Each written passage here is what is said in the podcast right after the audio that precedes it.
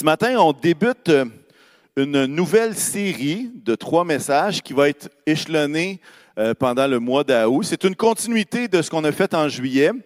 Et, et le thème, si vous l'avez à l'écran, c'est un cœur qui se démarque selon Jésus. Les deux derniers mots sont très importants. Un cœur qui se démarque selon Jésus. Et dans le mois de juillet, si vous y étiez, on a, on a étudié le fait que les pharisiens regardaient fortement à ce qui frappait les yeux, à ce qui était à l'extérieur. Mais Jésus ramenait toujours ça à travers les béatitudes, le sermon sur la montagne, ramenait ça à quelque chose de beaucoup plus intérieur, ramenait ça au cœur. Ramenait ça au cœur. Et on se rend compte que le sermon sur la montagne, c'est pas juste les béatitudes qui durent euh, une quinzaine de versets. Ben, en fait, c'est trois chapitres. C'est trois chapitres. Alors, mon objectif en août, c'est pas de voir tout le sermon sur la montagne parce que ce serait vraiment trop long, mais on va voir quelques parties ensemble et on va continuer notre réflexion sur un cœur qui se démarque. Et plus on est capable, plus on entend l'idée d'avoir un cœur qui se démarque et plus on se rend compte si on est le moindrement conscient de nous-mêmes que si c'est pas une transformation de Dieu de notre cœur, oh, comment est-ce qu'on est capable de changer nous-mêmes notre cœur? Ça vous est déjà arrivé de changer par vous, d'essayer de changer toutes sortes de choses, vous faites comme Ah non, j'y arrive pas. j'y arrive pas du tout. C'est facile de changer son habillement pour venir le dimanche à l'église. C'est toute une autre paire de manches de changer son cœur devant le Seigneur. Il y a juste moi ou euh, changer son linge, c'est plus facile? Ben oui, ça prend une transformation. Et et Pasteur Francis, euh, justement, la semaine dernière, nous parlait de regarder à Dieu, de fixer les yeux sur Dieu. Et alors qu'on fixait nos yeux sur Dieu, nous étions transformés de gloire en gloire, comme par le Seigneur. Ça vous dit quelque chose, ça? le moyen d'être transformé, c'est de regarder à Dieu. Parce que si on fait juste regarder à nous-mêmes, on se rend compte que nos capacités sont limitées pour changer notre propre cœur. Et ce matin, si ce message-là peut nous encourager à fixer nos yeux sur Dieu plutôt que sur nous-mêmes, fixer nos yeux sur Dieu afin qu'il puisse transformer notre cœur. Parce que vous allez voir ce matin, ce n'est pas, pas quelque chose de facile que je vais vous partager. Quelque chose de facile à faire. Vous allez comprendre pourquoi. Alors, avant de vous dire c'est quoi, ah, elle l'a pas mis, c'est parfait. Avant de vous le dire, on regarde le suspense encore un petit peu. On va voir un texte dans les Béatitudes. Si vous avez déjà lu l'Évangile de Matthieu, ça vous dit peut-être quelque chose. Ça commence toujours avec la même phrase. Il vous a été dit, mais moi je vous dis. Trois petits points, c'est Jésus qui parle. Il vous a été dit ceci. Il vous a été enseigné ceci. Mais moi, je vous dis cela. Et puis, lorsqu'on regarde dans le chapitre 5, 6, on voit euh, dans le chapitre 5, c'est comme il y a une gradation, ça couche après couche. Et là, on ne les verra pas tous, ça parle de toutes sortes de choses. Mais nous, on va lire la pointe du sommet. Jésus, il va en étape, puis nous autres, on va lire la fin, qui est comme un peu l'espèce de gradation. Et le titre de mon message, ça va vous donner un peu le thème, OK? C'est Ne pas se venger, c'est bien, mais aimer ses ennemis, c'est mieux. Vous êtes, oh, wow, ouf! Et là, je vous le dis tout de suite, s'il n'y a pas de cœur transformé, ni l'un ni l'autre n'est possible. ni le fait de ne pas se venger, ni le fait d'aimer ses ennemis. Ne pas se venger, c'est bien, mais aimer ses ennemis, c'est mieux. On va lire le texte dans Matthieu 5. Matthieu 5, versets 38 à 48. Et ça va dire la chose suivante. Je vous laisse ouvrir votre application, on ne l'a pas à l'écran, sinon vous allez devoir m'écouter, malheureusement ou heureusement, c'est vous qui décidez. Verset 38. Vous avez appris, hein, c'est ce que je vous ai. Vous avez appris qu'il a été dit œil pour œil et dent pour dent. Mais moi, je vous dis de ne pas résister aux méchants. Si quelqu'un te gifle sur la joue droite, tends-lui aussi l'autre. Si quelqu'un veut te faire un procès et prendre ta chemise, laisse-lui encore ton manteau. Si quelqu'un te force à faire un kilomètre, fais-en deux avec lui. Donne à celui qui t'adresse une demande et ne te détourne pas de celui qui veut te faire un emprunt vous avez appris qu'il a été dit, tu aimeras ton prochain et tu détesteras ton ennemi. Mais moi, je vous dis, Aimez vos ennemis, bénissez ceux qui vous maudissent, faites du bien à ceux qui vous détestent et priez pour ceux qui vous maltraitent et qui vous persécutent, afin d'être les fils de votre Père céleste. En effet, il fait lever son soleil sur les méchants et sur les bons. On l'attend encore, cela, cet été. OK. Et il fait pleuvoir sur les justes et les injustes. Hein? Il respecte sa parole. OK? Si, verset 46. Si vous aimez ceux qui vous aiment, quelle récompense méritez-vous? Les collecteurs d'impôts n'agissent-ils pas de même? Et si vous saluez seulement vos frères, que faites-vous d'extraordinaire? Les membres des autres peuples n'agissent-ils pas de même? Et verset 48 va dire, Soyez donc parfaits comme votre Père céleste est parfait. Seigneur, merci pour ta parole. Merci Seigneur parce qu'on on réalise que ce texte-là n'est applicable que si notre cœur est transformé, parce que notre cœur humain va dans une toute autre direction. Et Seigneur, c'est ce que je te demande ce matin, que tu puisses éclairer ta parole, que tu puisses éclairer nos cœurs, que tu puisses façonner nos cœurs, bâtir nos vies comme nous l'avons chanté, afin, Seigneur, que nous soyons en mesure d'être un fils, une fille du roi, afin qu'on puisse te ressembler, qu'on puisse te ressembler tel que tu es. Alors, Seigneur, puisses-tu bénir chacun d'entre nous, Puisses-tu, Seigneur, éclairer peut-être une phrase, peut-être une idée que tu veux éclairer dans chacune de nos vies, peut-être une situation, et que ton nom soit béni, glorifié, Seigneur, dans le nom de Jésus. Amen. Amen. Alors, ne pas se venger, c'est bien. Et on voit l'enseignement œil pour œil, dent pour dent. Qu'est-ce que ça veut dire, ça, œil pour œil, dent pour dent? Bien, en fait, dans le code de l'Ancien Testament, même sur le code d'Amourabi, pour ceux qui connaissent, il y avait cette idée-là que c'est œil pour œil, dent pour dent. Tu me casses une dent, je t'en casse une. Je te perds une brebis, tu m'en donnes une autre. C'était comme une rétribution qui était juste, dans le sens qui était égal à égal.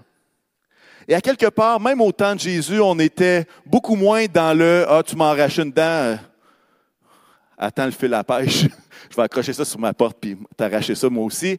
Non, on n'est pas là-dedans, mais souvent dans le temps de Jésus, il y avait souvent une compensation financière qui semblait être mesurée selon l'acte qui avait été posé.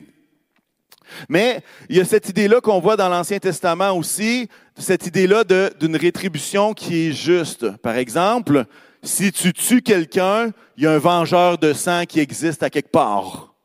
Si tu coupes la main, toi aussi, si tu perds deux brebis, tu en redonnes quatre.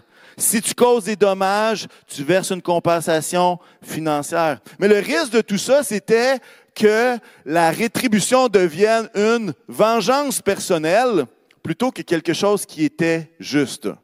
Est-ce que quelqu'un qui perd euh, un item, est-ce que c'est juste qu'on lui redonne ce même item-là? Mais c'est juste, il n'y a rien de mal là-dedans. Mais ce qu'on voit, c'est que parfois, il y avait une rétribution qui était injuste. Ça veut dire qu'elle était disproportionnée par rapport à ce qui avait été comme offense. Et à quelque part, ce qu'on voit dans la première partie du texte, c'est que Jésus est en train de condamner la vengeance personnelle. Il est en train de condamner cette vengeance personnelle-là et il va donner quatre illustrations pour qu'on puisse comprendre. Quatre illustrations. D'ailleurs, les quatre illustrations sont des illustrations, c'est-à-dire que ce n'est pas un code de conduite précis de A à Z. Parce que si c'était ça, si quelqu'un te gifle sur la joue droite, présente-lui la joue gauche, ah ben là, s'il me frappe en premier sur la joue gauche, j'y en donne une. Vous comprenez? Vous comprenez que ce n'est pas un code précis, mais c'est des illustrations pour nous permettre de comprendre qu'est-ce qu'il est en train de dire. Et là, je vais tout de suite, on va y aller en pédagogie inversée. Je vais commencer par qu'est-ce que Jésus n'enseigne pas dans ce passage-là? Puis après ça, on va voir qu'est-ce qu'il enseigne. Ça vous va? Ce que Jésus n'enseigne pas, c'est de se taire devant l'injustice ou de devenir passif quand le méchant se met en œuvre. Des fois, on lit ce passage-là, puis on a l'impression, OK, ben là, il faut juste être inactif, il faut juste laisser le mal aller devant nous. Jésus n'enseigne pas ça du tout. D'ailleurs, à travers les Écritures, on voit que la confrontation est nécessaire quand le pauvre est maltraité, quand il y a toutes sortes d'autres situations d'injustice. Alors l'idée, c'est pas de se taire devant l'injustice. D'ailleurs, si un enfant, un adulte, un senior subit un abus, nous dénoncerons et nous les conduirons à la justice avec l'approbation de Jésus. Je devrais entendre un Amen à ça. Amen. C'est-à-dire que ce texte-là ne nous dit pas, ah, il y a l'injustice, j'ai rien vu. Non, au contraire. Il est en train de dire, ce n'est pas à moi de se venger. C'est différent. C'est différent. Ce que Jésus n'enseigne pas, c'est l'asservissement aux méchants, c'est-à-dire de devenir les serviteurs des méchants sans rien faire, sans rien dire. Ici, c'est pas d'être à la merci des méchants. Et d'ailleurs, même l'apôtre Paul va subir une injustice. Il reçoit des coups de fouet qui n'ont pas d'allure. Et à un moment donné, il va dire quoi? Il dit Hey! Vous oubliez le droit romain. J'en appelle à César. Et à cause de ça, l'apôtre Paul va faire tout un voyage pour aller à Rome parce qu'il y avait une injustice et parce qu'il en avait appelé à César, parce qu'il y avait quelque chose qui était là. Alors, qu'est-ce que c'est en train de nous dire? Est-ce qu'on est en train de dire, si quelqu'un fait quoi, tu ne te fies pas à la justice du tout? Non, au contraire, Dieu a placé des autorités pour une bonne raison. Jésus n'enseigne pas d'être asservi aux méchants. C'est pas d'être à la merci de méchants qui voudraient nous faire du mal physiquement. C'est pas ça. D'ailleurs, la légitime défense n'est pas de la vengeance. Je l'ai dit, hein? La légitime défense n'est pas de la vengeance personnelle. OK, je l'ai dit. C'est bon. Ce que Jésus n'enseigne pas, c'est. Il ne dit pas de jamais répondre à qui que ce soit. Il ne dit pas ça. Ce n'est pas le point du tout. Mais qu'est-ce que Jésus est en train d'enseigner à travers ces passages-là? Il est en train d'enseigner que la vengeance personnelle est à proscrire, est à éviter. Et on voit ça. Ce qu'on voit, c'est que le le concept œil pour œil, dent pour dent, devient révolu avec ce que Jésus nous partage, avec la nouvelle alliance avec, Jésus. Dans nos relations les uns avec les autres, on laisse ça de côté. C'était déjà de même dans l'Ancien d'ailleurs, mais on va le voir tantôt. Romains 12 va dire la chose suivante au verset 19. Et, l'apôtre Paul, je crois qu'il saisit très bien. Il dit, ne vous vengez pas vous-même, bien-aimés, mais laissez agir la colère de Dieu, car il est écrit, c'est à moi qu'appartient la vengeance, c'est moi qui donnerai à chacun ce qu'il mérite, dit le Seigneur. Et là, j'aimerais prendre ce passage-là et dire, combien de fois nous avons essayé de s'approprier la vengeance qui ne nous appartenait hmm, à quel point est-ce qu'on a, ça nous a fait tellement mal qu'on dit comme, il va payer, il va payer.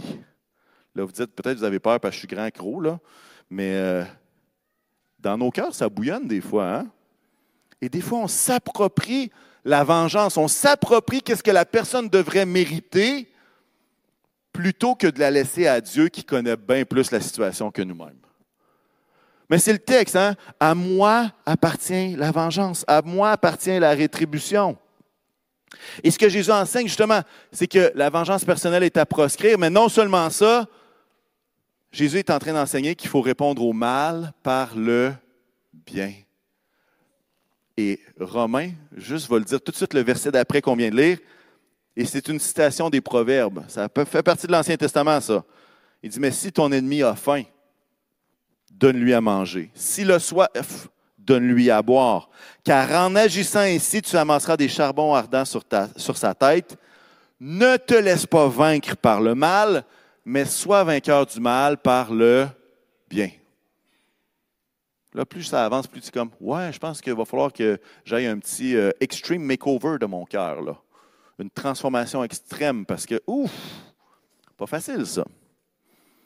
Ce que Jésus est en train d'enseigner, c'est aussi de se soucier de l'intérêt de l'autre, qu'il soit un ennemi ou pas. Et on le voit dans les illustrations. De se soucier de l'autre, qu'il soit un ennemi ou pas.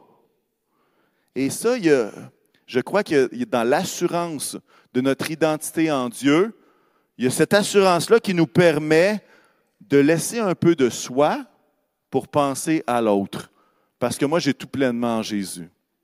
J'ai tout pleinement en Jésus. Alors, je suis capable de dire, hum, peut-être que ce n'est pas juste, peut-être que ce n'est pas parfait, mais je suis capable de penser à l'intérêt de l'autre, même si l'autre pas mon intérêt à cœur. On va dire ça comme ça.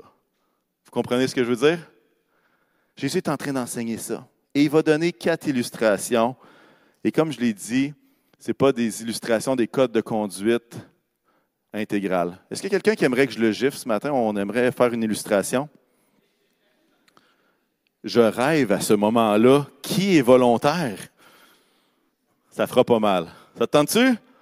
Ah ouais, ah on l'applaudit, on l'applaudit. Ah ouais, viens-t'en, viens-t'en. on va voir si son cœur est transformé ou pas. Ah oui, t'es capable. Ah, excuse-moi, je voulais pas te. Ah, désolé, pardonne-moi. Ah. OK. Dans le monde juif, tout le monde est gaucher ou droitier? Droitier. OK. Si je veux gifler sur la joue droite, c'est laquelle sa joue droite? C'est celle-là? Fait que là, tu vas te mettre face à moi. Comment est-ce que je peux te faire mal avec ma main droite s'il faut que je te gifle de l'autre bord? Une tape à l'inverse. Excellente réponse. Et en fait, l'idée de ce texte-là, c'est justement que la chose que je peux faire, c'est ça. Et ça, qu'est-ce que ça vous dit? Si je te frappe du revers de la main, qu'est-ce que ça dit à toi? C'est pire. C'est pire pourquoi? Tu frappes avec les os. Je frappe avec quoi? Les os. Avec les os? Oui, mais peut-être, mais je peux te dire que si je faisais ça, ça te ferait plus mal. OK? Ou si je faisais ça comme ça avec tout mon poids, la tête partirait, elle resterait collée, mais elle irait un peu vers, vers l'arrière. Mais si quelqu'un vous fait ça la face, qu'est-ce que ça veut dire? C'est un déshonneur. C'est dire à la personne, tu vaux rien. Et quand, on peut l'applaudir, c'est pas plus compliqué que ça. Oui, oui, tu peux y aller. Et quand ça va dire gifler avec la, euh, gifler la joue droite, ce qui est en train de dire, c'est pas si quelqu'un te frappe de toutes ses forces, mais si quelqu'un met le déshonneur sur toi, comment tu vas réagir? Nous, dans notre tête, on voit ça, puis on dit, celui qui frappe sera frappé. Quiconque frappera recevra un aussi. Mais ce qu'il est en train de dire, c'est plus la question de, honnêtement, ça fait peut-être encore plus mal qu'une douleur physique. Et dans le, dans le temps de Jésus, l'idée de l'honneur-déshonneur est quelque chose de profondément plus important que nous. Pour nous, il y a des gens qui sont prêts à subir le déshonneur pour 50 pièces. Puis ça ne leur dérange pas. Mais dans la, dans la culture, le déshonneur, c'est tout. tu ne peux pas faire ça. Vous comprenez? C'est d'ailleurs pourquoi, quand le fils prodigue part avec l'héritage puis qu'il dépense, c'est pas juste qu'il est parti avec l'argent. L'argent, c'est secondaire. Ce qui est le plus frappant dans cette histoire-là, c'est le déshonneur qui est sur le père.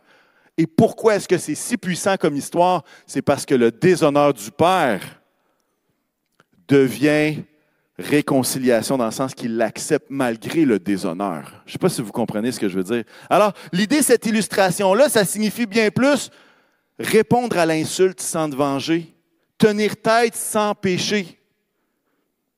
Pour le mal qui t'est fait, réponds par le bien. Ça vous rassure maintenant. Il y a des gens qui disent Hey, moi, j'ai déjà parlé à du monde qui disait Là, Jean-Fred, j'ai juste pas hâte à la première personne qui me frappe parce que je sais qu'il faudrait que je tende la joue gauche, mais ça ne me tente pas. Et là, on se rend compte que ah, ce n'est pas un code de conduite littéral, c'est une illustration pour montrer une vérité qui est celle de ne pas se venger de façon personnelle. L'autre chose, il va dire si quelqu'un te force à faire un kilomètre, fais-en deux avec. Il y en a qui payent 300 dollars pour faire 40 km en courant. On appelle ça un marathon. Mais en fait, de quoi Jésus parle ici? Il parle d'un droit romain Et ce droit romain-là pouvait faire en sorte qu'un soldat romain pouvait être obligé à porter un fardeau avec lui sur une distance maximum. Là, c'est un kilomètre, mais selon, c'est à peu près 1,5 kilomètres. C'est d'ailleurs avec ce droit-là que Simon de Cyrène va porter la croix de Jésus. Vous vous rappelez, il en prend un sur le bord et il dit hey, Toi, tu portes la croix. Tu sais que ça sort, ça. Ben, c'est exactement ce droit-là que les Romains avaient. Et là, ce que Jésus est en train de dire, si quelqu'un te force à faire ça, ben, fais-en un deuxième avec lui. Fais-lui un trois kilomètres. Et quand je parle de déshonneur, c'est un déshonneur d'aider les Romains. Parce que les Romains, c'est ceux qui assiègent, c'est ceux qui, qui sont les oppresseurs. Mais Jésus est en train de dire, montrez-leur que vous êtes libre, que vous êtes d'un autre royaume. Pour le mal qui t'est fait, réponds par le bien. Même si ça coûte un peu d'usure de chaussures. Un kilomètre à pied, ça use les souliers. Là, je le fais pour les enfants, là. un autre, l'autre illustration, Jésus va dire, si quelqu'un veut te faire un procès pour ta chemise, donne-lui ta tunique ou donne-lui ton manteau. Bon, dépendamment de la traduction, c'est tunique ou manteau. La chemise, c'est ce qui est en dessous. Le manteau, c'est ce qui est par-dessus. En fait, la chemise en dessous vaut beaucoup moins que le manteau qui peut servir de couverture quand il fait froid. Ce qu'il est en train de dire, il est en train de dire quoi? Il est en train de dire, soyez pas attachés à votre confort, attachés à vos droits sur la terre, mais quand on vous traite injustement, répondez par le bien. Quelqu'un te demande un article de moins de valeur, tu es capable même de faire un step et d'y en donner un de plus grande valeur encore. Il est en train de dire, le mal qui t'est fait, réponds-y par le bien. Maintenant, je vous l'ai dit tantôt, ça ne veut pas dire qu'il n'y aura jamais de procès, qu'il n'y aura jamais de... C'est pas ce que je dis. Mais ici, Jésus est en train de dire, on répond au mal par le bien. Et ça inclut l'idée de ne pas être attaché de façon d'esclavage avec nos biens sur la terre. Ça peut vouloir dire de faire preuve d'une générosité qui dépasse ce que la personne mérite. Et c'est exactement la quatrième illustration, ce que je suis en train de dire. La quatrième illustration, donne à celui qui t'adresse une demande, ne te détourne pas on se comprend que c'est à peu près le même concept, mais on se comprend aussi que si on pousse le raisonnement, qu'on donne tout à tout le monde qui demande, comprend qu'il n'y aura pas assez de ressources pour donner à tout le monde qui demande. Vous avez compris? Des fois, on voit ça puis on dit Ah, mais là, moi, je n'ai pas assez d'argent pour donner à toutes les nécessités de la ville de Québec et ceux de la ville de Montréal. Vous comprenez? Jésus est en train de faire une illustration et cette illustration-là est la même c'est justement de ne pas être attaché au confort, aux richesses. C'est un cœur généreux qui va au-delà de ce que la personne qui demande mérite. C'est même d'aller plus loin que ça. Hmm, intéressant, n'est-ce pas? En résumé, la vengeance personnelle est proscrite par Jésus, mais bien plus l'appel à répondre par le bien qu'on nous sert du mal, c'est vraiment de considérer l'intérêt de l'autre quand il ne mérite pas que je considère son intérêt. Mais d'ailleurs, si on est des citoyens du royaume et qu'autour de nous, il y a des citoyens d'un autre royaume, il se pourrait qu'on ait besoin de faire du bien à des gens qui n'ont pas de bonnes intentions envers nous. C'est normal. C'est simplement normal. Hein, Jésus va dire, Hey, si vous aimez ou vous saluez juste les gens qui vous aiment, que faites-vous d'extraordinaire? Ben, tout le monde fait ça. Hein? Comme l'annonce, j'aime mes amis. Ben oui, j'aime mes amis. Bravo. C'est bon, c'est bien, c'est bien, il faut aimer ses amis, c'est bien, c'est bien, c'est très bien. Lorsqu'on voit tout ça, on se rend compte que on appartient à un autre royaume, un peu comme dans les béatitudes, hein. on fait partie d'un autre royaume. Et choisir de ne pas se venger prouve des choses, nous prouve des choses à nous-mêmes. La première chose, si on, justement, si on choisit de ne pas se venger, ça prouve que notre cœur a été transformé parce que ce n'est pas naturel. Et ça prouve une deuxième chose. Ça prouve que ce n'est pas l'émotion qui conduit ta vie. Qu'est-ce que je veux dire par là? Si on fait juste répondre à nos pulsions, instincts, émotions du moment, quand je me fais gifler sur le revers de la main, croyez-moi, ce n'est pas mes pulsions qui me disent d'aimer cette personne-là. Ce n'est pas ce qui est ma réaction instantanée. Mais en fait, si je suis capable de le faire, c'est parce que je l'ai choisi. Et je l'ai choisi parce que Dieu a réussi à transformer mon cœur. J'aimerais vous dire que je suis l'expert de ça, ce n'est pas ce que je suis en train de dire. Moi aussi, j'ai besoin d'être façonné parce que moi aussi, ça peut bouillir. Ça peut être, ça peut être chaud quand quelqu'un cherche le trouble. Vous comprenez ce que je veux dire? Je ne me place pas au-dessus de personne ce matin. Mais le fait, quand on lit tout ça, on se rend compte d'une chose. Seigneur, j'ai besoin de toi à chaque seconde, à chaque minute, à chaque semaine et à chaque jour de ma vie. Parce que si ce n'est pas toi, mon instinct va m'amener ailleurs que là. Vous êtes avec moi là-dessus? Ça nous prouve qu'on a besoin de Jésus parce que franchement, qui a ça naturellement à la naissance? Personne. Personne. Personne. Et, je crois qu'on a ce, ce privilège-là de s'adresser, de prier à Dieu, Seigneur, donne-moi un cœur comme le tien. Seigneur, donne-moi un cœur comme le tien. Et je crois qu'il y a des personnes ici dans ce lieu qui ont besoin de relâcher ce droit qu'ils se sont attribués à la vengeance personnelle. Je crois qu'il y a des gens qui ont besoin de relâcher la vengeance personnelle qu'ils se sont attribués alors que cette vengeance-là ne nous appartient pas. Je ne parle pas ici de justice légale, je parle de vengeance personnelle, parce qu'on a eu vraiment mal, parce qu'on a subi une offense. Et peut-être que ça pourrit votre vie depuis très longtemps. Je ne connais pas les situations, puis je ne m'adresse pas à personne de façon spécifique, franchement. Mais je crois que certaines personnes ici peuvent, à cause de leur statut d'enfant de Dieu, décider de redonner la vengeance à Dieu. Vous savez, notre cœur humain est fait probablement tous de la même, de la même façon. Lorsqu'on se fait faire mal, lorsqu'on se fait offenser, on a deux. Notre réaction, c'est de dire J'espère qu'il va avoir aussi mal que moi, j'ai eu mal. Tout le cœur, le cœur est pareil pour tout le monde? Et on a deux options. On a ben, trois options. On a l'option numéro un je vais lui faire payer quand je vais en avoir l'opportunité. Deuxièmement, je vais le regarder de près pour savoir si quelqu'un autour de moi pourrait pas y faire la peau à ma place. Et on espère que la pluie, la foudre, que ce soit toutes les circonstances incroyables ravagent sa vie. Et on espère être les spectateurs privilégiés de ce chaos dans la vie de l'autre pour qu'il paye de la façon que moi j'ai eu mal. La troisième option, c'est de laisser la vengeance à Dieu, mais c'est la partie la plus difficile. C'est celle qu'on est en train de voir. Mais notre cœur est comme ça, hein? Mais je crois qu'il y a peut-être certaines personnes ici qui ont besoin de relâcher cette vengeance-là et de remettre le dossier à Dieu en disant C'est toi qui s'en occupe. Et si tu décides d'y aller fort, c'est ton choix. Et si tu décides d'y aller moins fort que j'espère, c'est ton choix aussi. Vous comprenez que c'est ça que ça veut dire, laisser la vengeance à Dieu. Vous êtes encore avec moi? On est juste dans la première partie du message. Hein? Ne pas se venger, c'est bien, mais aimer ses ennemis, c'est mieux. vous êtes bon, vous êtes bon.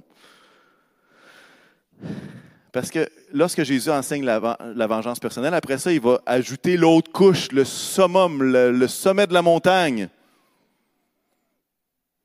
Matthieu 5, 43, 48. on l'a-tu celui-là sur l'écran? Oui? Ah, merci. Vous avez appris qu'il a été dit, tu aimeras ton prochain et tu détesteras ton ennemi. Pause. Tu détesteras ton ennemi n'est pas dans la Bible. C'est les pharisiens qui l'avaient inventé. C'est un enseignement faux qui était là. On continue. Vous avez appris qu'il a été dit, tu aimeras ton prochain, tu détesteras ton ennemi. Mais moi, je vous dis, aimez vos ennemis, bénissez ceux qui vous maudissent, faites du bien à ceux qui vous détestent et priez pour ceux qui vous maltraitent et qui vous persécutent, afin d'être les fils de votre Père céleste. Ça, ça ressemble à, comme on a vu dans les Béatitudes, d'être tout le portrait craché de votre papa, d'être les fils de votre Père. En effet, il fait lever son soleil sur les méchants et les bons, il fait pleuvoir sur les justes et les injustes. Si vous aimez ceux qui vous aiment, quelle récompense méritez-vous? Les collecteurs d'impôts n'agissent-ils pas de même? Et si vous saluez seulement vos frères, que faites-vous d'extraordinaire? les membres des autres peuples n'agissent-ils pas, pas de même? Soyez donc parfaits comme votre Père céleste est parfait. En fait, l'idée de détester son ennemi, c'est une idée qui venait des enseignements des pharisiens. Et, je vous donne une petite, illustration pour vous le montrer. Il y a un jour, Jésus est en contact avec justement des gens qui lui demandent comment est-ce qu'on peut faire pour être parfait, tout ça, qui est mon prochain? Et Jésus va leur raconter une parabole, celle du bon samaritain. Et l'histoire, c'est un gars qui a été battu, mis sur le bord de la rue, il est en train de mourir. Et là, il y a des religieux qui passent et qui le regardent et qui continuent leur route, qui ne prennent pas en considération cet homme qui est en train de mourir. Jusqu'à temps qu'un Samaritain arrive. Et lui se soucie de cet homme par terre, le prend, l'amène, prend soin de lui, donne de l'argent pour qu'il puisse avoir une place où rester, qu'il puisse penser ses plaies. Et finalement, Jésus leur dit à la fin, tu me demandes, c'est qui ton prochain? Ben, ton prochain, là, c'est ce Samaritain-là que tu détestes. Ton prochain, c'est le Samaritain que tu détestes. Parce que les Juifs et les Samaritains ne s'aimaient pas trop.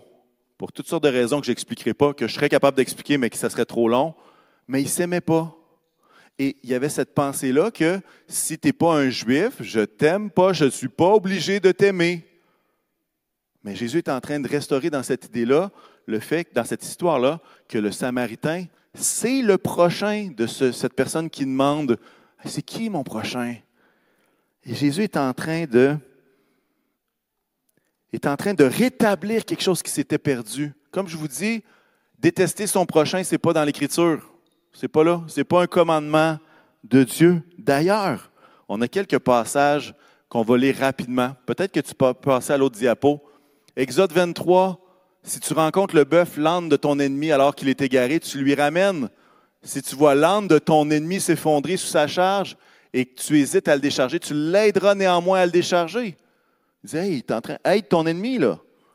Lévitique, si un étranger vient séjourner avec vous dans votre pays, vous ne le maltraiterez pas, vous traiterez l'étranger en séjour parmi vous comme un Israélite, comme ceux que vous aimez, comme l'un de vous.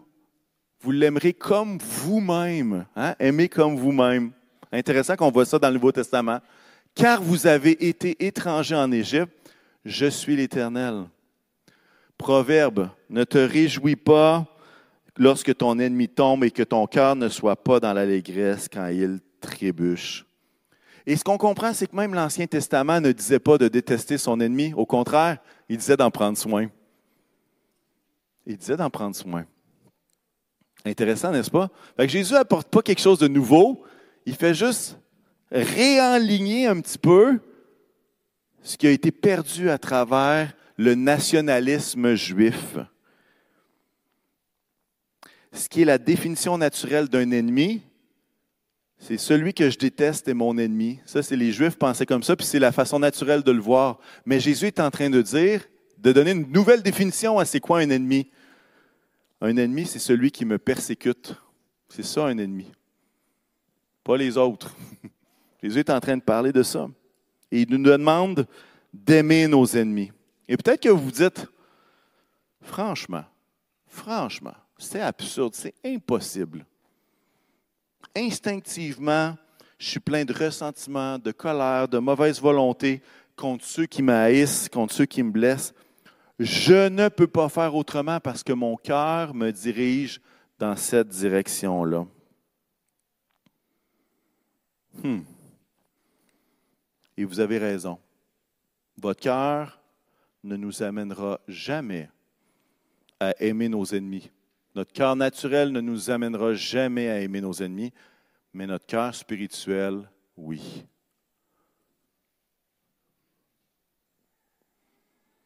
Notre cœur spirituel qui aura été renouvelé, formé, transformé par Jésus. J'ai un avertissement pour vous. Si vous, attendez que votre cœur, que vos émotions vous disent aime ton ennemi, ça n'arrivera jamais. Ça n'arrivera jamais. Pourquoi? On est fait comme ça, hein? On ne peut pas enlever ça.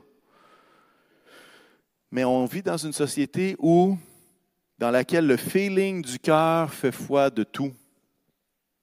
J'aimerais te dire ce matin qu'un cœur qui se démarque est celui qui n'est pas captif de ses émotions, de ses instincts ou de ses réactions instinctives.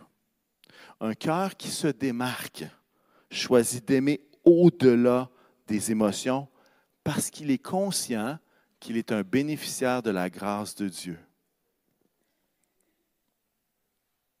Un cœur qui se démarque choisit d'aimer ses ennemis parce que c'est exactement ce qu'il a reçu de Dieu. Et là, je vais vous scandaliser peut-être un petit peu. Saviez-vous qu'avant de connaître le Seigneur, vous étiez tous ennemis de Dieu? L'Écriture nous dit qu'il n'y en avait pas un juste, ni un seul, pas un, ni toi, ni moi, ni personne ici. On était tous ennemis de Dieu. Et alors que nous étions ennemis de Dieu, il y a quelqu'un qui a répondu au mal par le bien. On l'appelle Jésus. Et ce qu'il a fait comme bien quand nous, on faisait le mal, c'est la croix. C'est le pardon de nos péchés. Alors, aimer nos ennemis, c'est d'imiter exactement ce que Jésus a fait pour chacun de nous. La raison qui nous permet de faire ça, c'est de réaliser que j'étais ennemi de Dieu. J'étais contre lui. Mon péché non seulement m'éloignait de lui, mais corrompait le monde encore davantage à cause du péché qui m'habitait, de cette nature pécheresse-là. J'étais en train de faire du mal à des gens que Dieu aimait autour. J'étais en train de faire du mal à notre monde, notre société. Non seulement ça, même à d'autres chrétiens. Jusqu'au jour, j'étais brisé, perdu.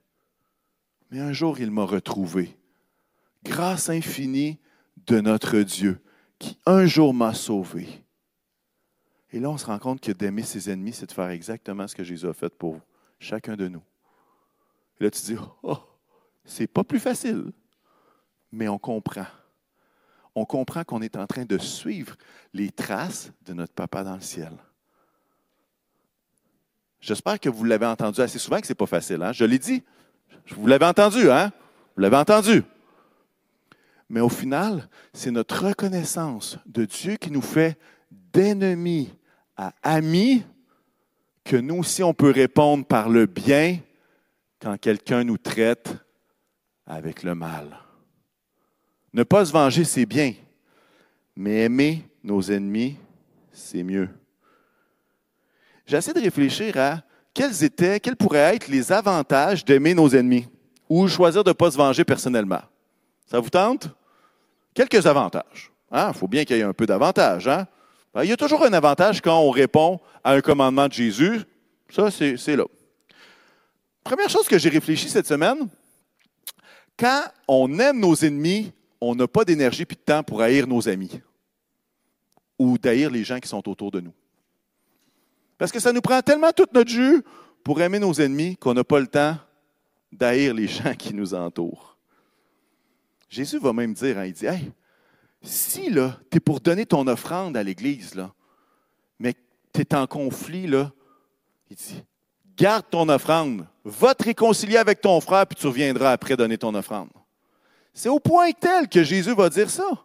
Il va dire, hey, il y a quelque chose de plus important que ce geste-là de donner. Intéressant.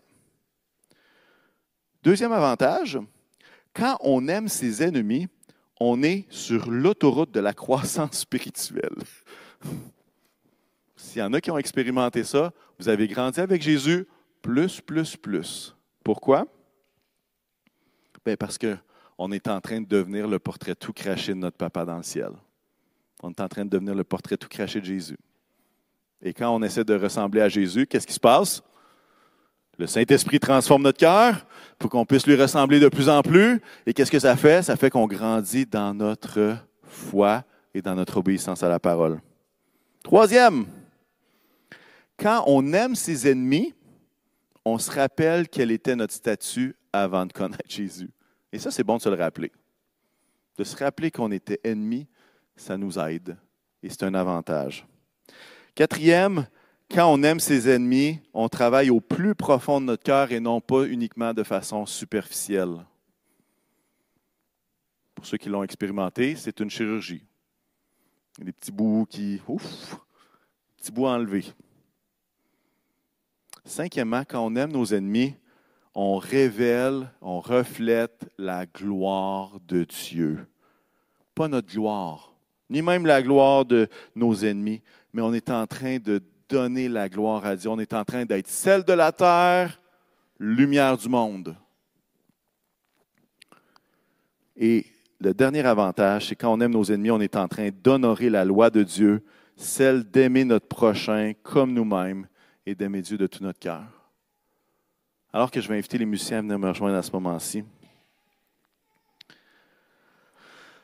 Là, je ne sais pas si vous êtes comme moi.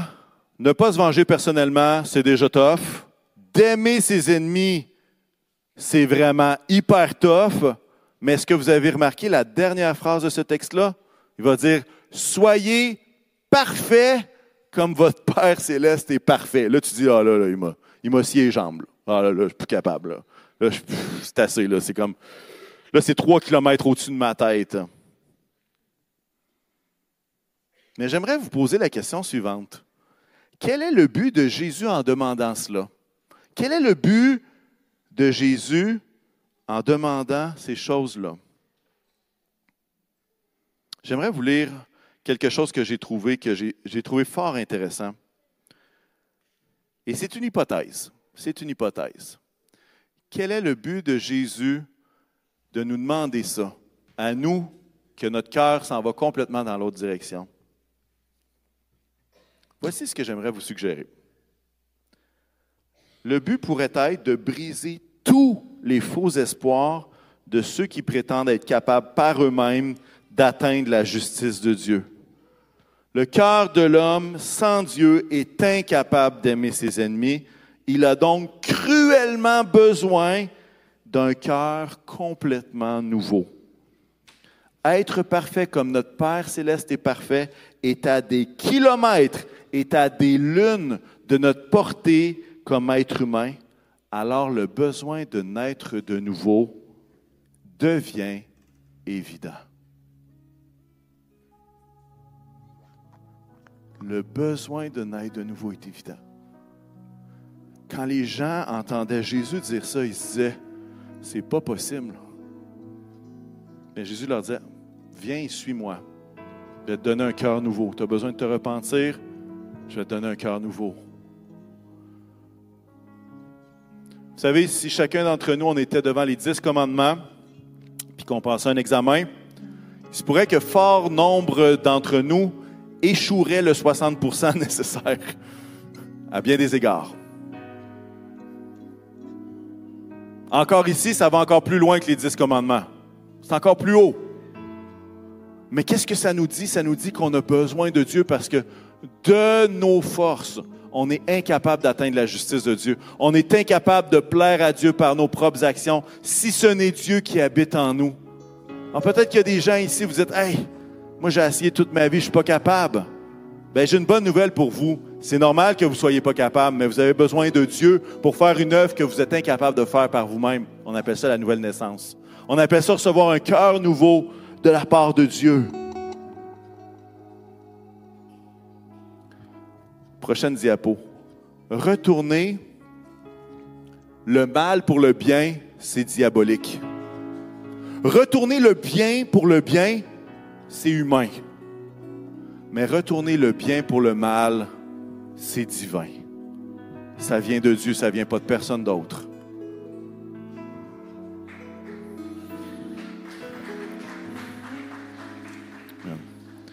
Et moi, la question que j'ai pour vous et la question que j'ai pour moi-même, à quel point est-ce que j'ai conscience que j'ai besoin d'un cœur renouvelé? À quel point j'ai conscience que j'ai besoin d'un cœur nouveau? À quel point j'ai conscience que si Dieu ne travaille pas mon cœur, je suis incapable d'atteindre les standards de Dieu? À quel point j'ai conscience que j'ai encore besoin de Dieu aujourd'hui qui change mon cœur? Parfois, on est dans l'église, hein, on salue les frères, puis on se trouve super bon dans l'amour. C'est extraordinaire, j'aime mes frères. Et on ne se rend pas compte qu'on a besoin que notre cœur change parce qu'on aime des gens qui nous aiment. Mais les enseignements de Jésus nous poussent tellement loin qu'on se rend compte, j'ai besoin d'un cœur nouveau. Et même après 20 ans, 30 ans de vie chrétienne, j'ai encore besoin que Dieu façonne mon cœur pour que je sois le portrait craché de Jésus. Est-ce qu'on peut se lever ensemble ce matin?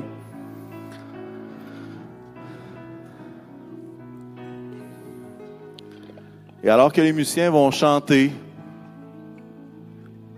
et on va faire exactement ce que Pasteur Francis nous a exhorté la semaine dernière. On veut fixer nos yeux sur Dieu pour qu'alors qu'on fixe nos yeux sur Dieu, lui transforme notre cœur. On veut fixer nos yeux, adorer Jésus pour que lui soit capable de nous faire aimer même ceux qui ne sont pas aimables. Et si c'est votre prière de vouloir avoir un cœur nouveau, un cœur renouvelé, je vous encourage à faire cette simple prière. Seigneur, ce matin, je veux que tu transformes mon cœur. Et je décide de te louer, de t'adorer. Et lorsque viendra le moment où est-ce que j'aurai le choix de me venger ou pas, Seigneur, que mon cœur soit transformé pour que je réagisse comme toi tu réagis. Est-ce que je peux prier pour vous? Et ensuite, on va chanter ce chant-là.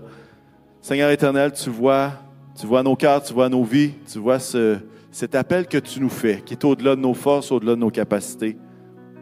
Seigneur, je te prie que ce soit ton sang qui coule dans nos veines, Seigneur, que ce soit toi qui puisses transformer nos cœurs. Parce que, Seigneur, tu vois notre incapacité. Et comme on l'a vu, heureux ceux qui reconnaissent leur pauvreté spirituelle parce que le royaume des cieux leur appartient. Seigneur, nous reconnaissons notre pauvreté spirituelle ce matin. Et nous te prions, Seigneur, que ce soit toi, Seigneur, qui change nos cœurs de pierre et qui le transforme en cœur de chair. Que ce soit toi qui enlève l'amertume et qui la change en amour même pour ceux qui ne le méritent pas. Seigneur, puisses-tu être celui qui transforme nos cœurs ce matin? Dans le nom de Jésus. Amen. Amen.